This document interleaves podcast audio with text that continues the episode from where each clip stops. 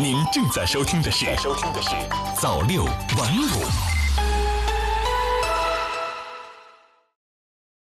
朋友你好，欢迎收听早六晚五晚间新闻，我是纽斯华。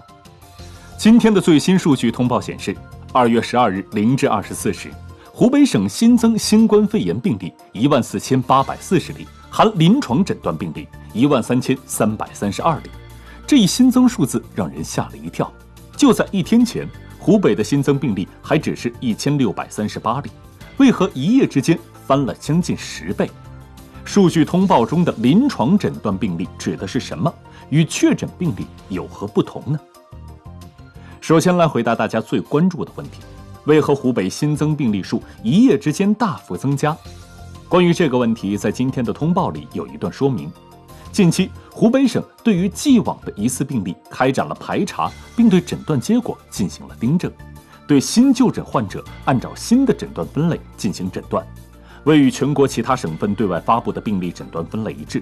从二月十三日起，湖北省将临床诊断病例数纳入确诊病例数进行公布。也就是说，湖北省一夜之间大幅增加的新增病例数，是因为湖北省的确诊标准发生了改变。在新的病例诊断分类中，增加了临床诊断这一内容。那么，什么是临床诊断病例呢？第五版国家卫健委的方案里对此进行了说明。临床诊断病例即疑似病例具有肺炎影像学特征者。那么，为什么要设临床诊断这个档级呢？中央指导组专家、北京朝阳医院副院长童朝辉表示，增加临床病例的诊断，有益于临床医生对疾病多一个判断。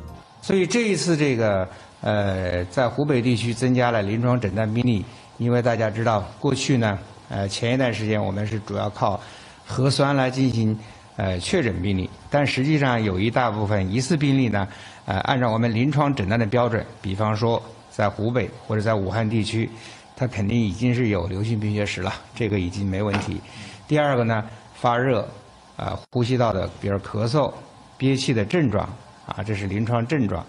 第三个，我们临床上还有体征，比如查体检查。第四个就是 CT 影像。所以我们临床医生实际上在临床工作中啊，啊，经常是通过这几个方面来综合诊断，给病人下一个结论，叫哎，比如你是肺炎，我们说你肺炎可能就是临床诊断。当然，如果说我们能拿到病原学，那就是能确切的，那就是有一个病原学的诊断。比方说。我们常见的肺炎、链球菌肺炎，但是实际上能拿到的比例，刚才我讲了啊，这个阳性的比例、培养的比例也就二三十，所以我们在日常工作中，大部分还是靠我们临床医生来对临床病例，呃，这些病例下一个临床诊断。嗯，随着疫情防控的深入，临床数据的不断积累，有一个新情况逐渐显现出来：新冠病毒越来越狡猾了。今天央视报道了一则新闻：成都一女子四次核酸检测结果都呈阴性，第五次才被确诊感染。北京也曾有一名病例出现了三次咽拭子检测均为阴性，通过下呼吸道样本才确诊为新冠肺炎的情况。尽管以上病例都属于个例，但也说明如果不改变认定标准，这部分患者就难以得到有效救助，对整个疫情防控就会造成负面影响。因此，湖北地区的数据变化代表了疫情防控等级更加严格了，也是一种实事求是、坦诚的回应，表明应收尽收，在加快推进，是对生命负责。这种变化对救治患者和疫情防控来说是有利的，将对加快患者救治、加快疫情防控带来积极影响。同时，我们还要看到，数字的变化主要体现在对确诊疑似患者的新增分类上。数据总量并没有快速增长，如果收治工作落实到位，相关数据也会迅速降下来。当前疫情防控工作已经到了最吃劲的关键阶段，不能有一丝一毫的松懈。我们相信，在所有人的同心协力下，一定能取得疫情防控斗争的全民胜利。到时候，不管这些数字怎么算，结果都将归零。